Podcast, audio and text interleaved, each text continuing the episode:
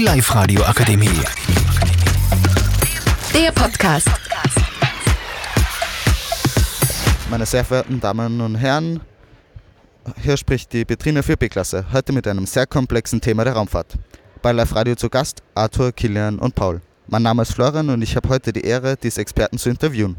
Also Freunde, als Profis könnt ihr mir doch sicher erklären, wieso wir unbedingt in den Weltraum wollen und wieso die jetzigen Raketen noch so umweltschädlich sind.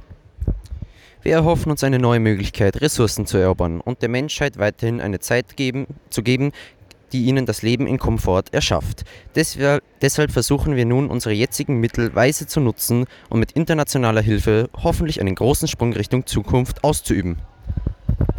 Noch zu deiner Frage, Flo. Die jetzigen Raketen sind deshalb so umweltschädlich, da der Großteil der Raketen im Meer landet und nicht mehr zu gebrauchen ist.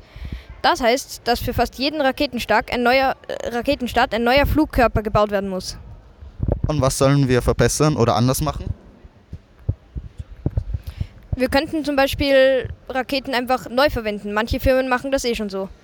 Oder ich habe auch mal gehört, dass es so einen Weltraumaufzug geben kann, der praktisch die Raketen einfach in den Weltraum zieht, ohne dass sie irgendwie einen Treibstoff verbrauchen. Ver verbrauchen.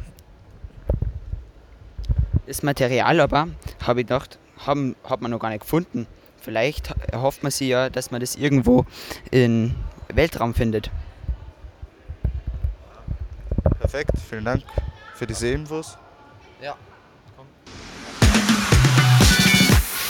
Die Live-Radio Akademie. Der Podcast. Powered by Frag die AK. Rat und Hilfe für alle unter 25.